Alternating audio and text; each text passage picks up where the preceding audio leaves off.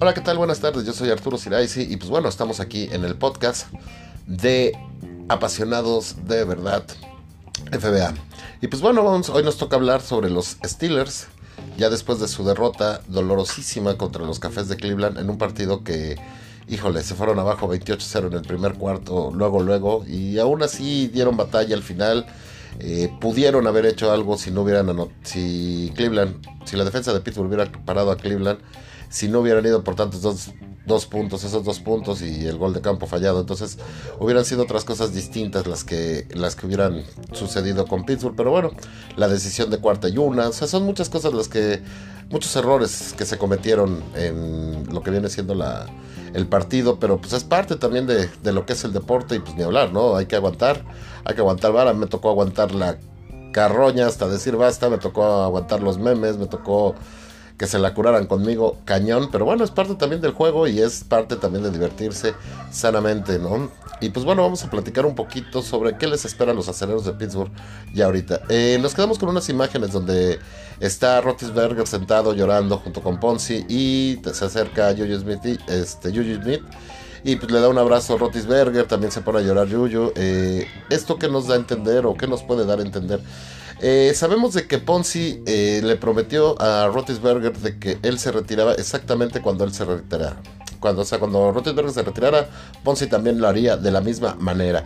Y Juju Smith queda como agente libre. Está bastante difícil ahorita para Pittsburgh. Va a tener una reestructuración. Tiene que tener una reestructuración muy fuerte. Va a ser muy difícil.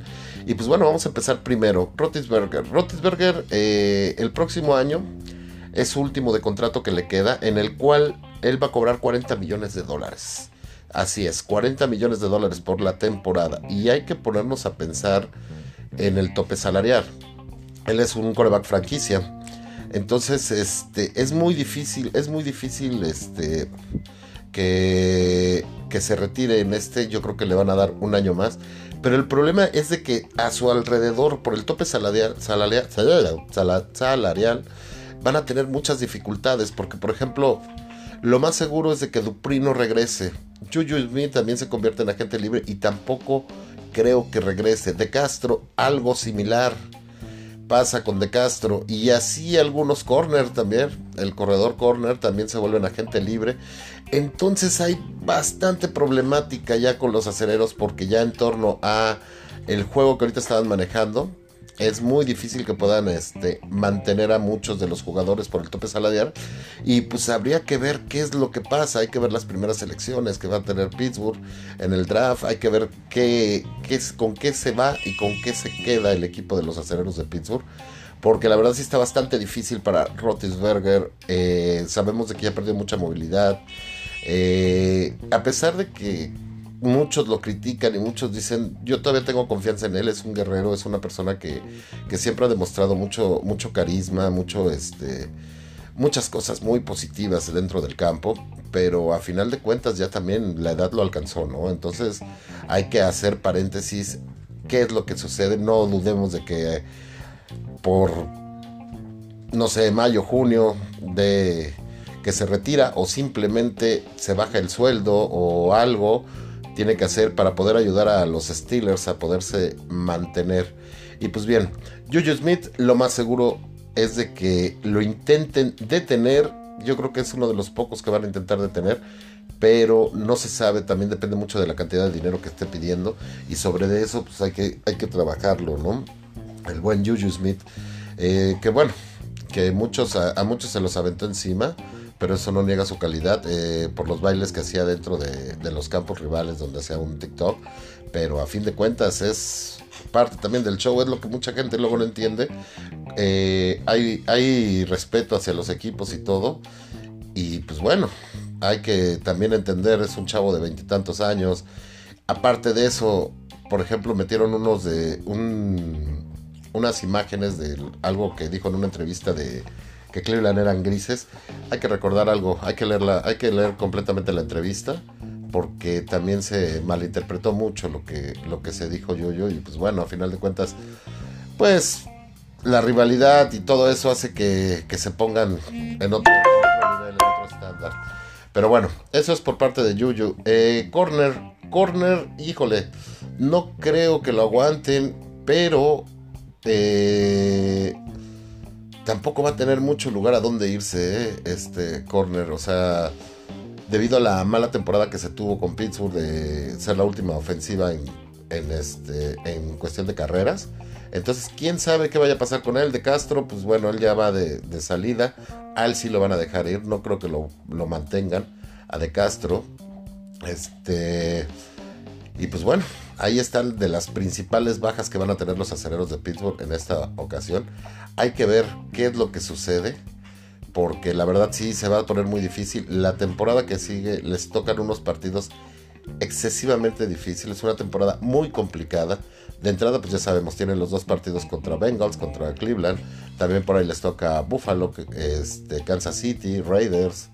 Eh, creo que Miami. Eh, por ahí hay varios partidos muy fuertes en los cuales si no están bien preparados, aguas, ¿eh? Aguas porque a Pittsburgh le puede ir muy mal y la próxima temporada no puede calificar.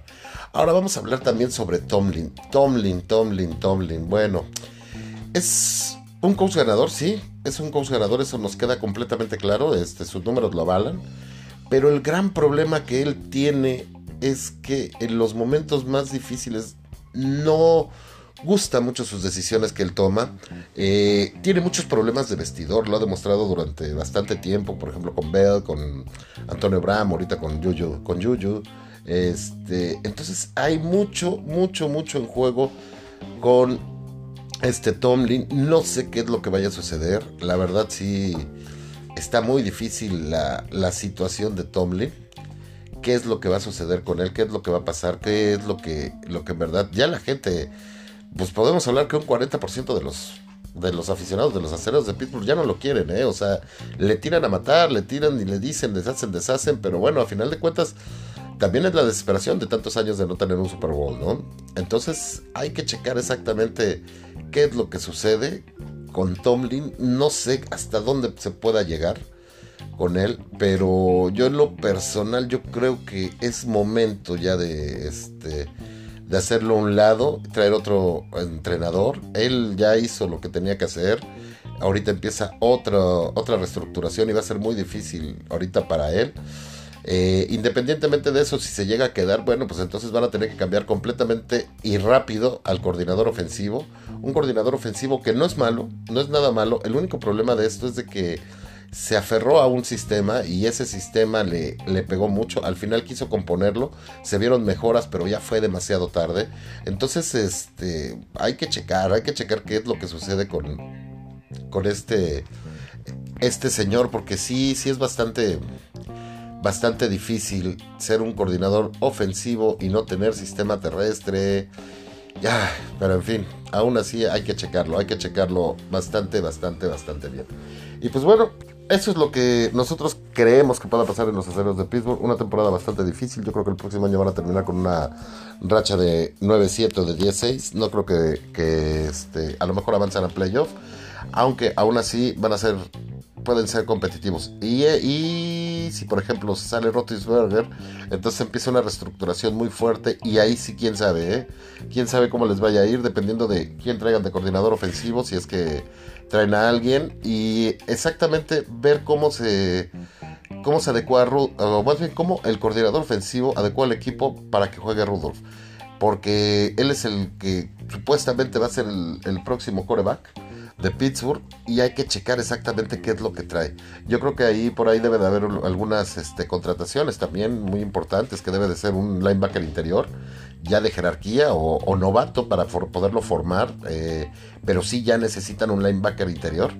También necesitan otro corner más y otro safety que, que haga pareja con Fitzgerald. Fuera de eso, la defensiva no tiene ningún problema. Yo creo que ya deben de empezar a hacer selecciones de línea ofensiva. Ya la línea ofensiva de los acereros de Pittsburgh ya es vieja, ya es grande. Entonces ya deben de traer algo. También deben de traer en la posición de este, corredores. Yo creo que van a tener que mantener ahorita los dos que tenían abajo de, de, este, de Cornell, porque Cornell lo más seguro es de que se vaya. Y si se mantiene Cornell, bueno, pues hay que, hay que generarle una línea que abra huecos, que abra huecos, que le dé la oportunidad de poder lucir un poquito, como lo hizo hace tres años. y pues a ver, a ver qué es lo que pasa con, con toda esta, esta situación de los Steelers. Si te gustó, si te gustó este spot, pues ojalá y lo puedas este, compartir o, simplemente escucharlo, darle un, me gusta, cualquier cosa así por el estilo. Y pues esperemos que pronto nos veamos. Ya pronto estaremos haciendo sobre todo los equipos de cada uno de los que va a los playoffs. Gracias, yo soy Arturo Siraisi y esto es Apasionados de Verdad FBA.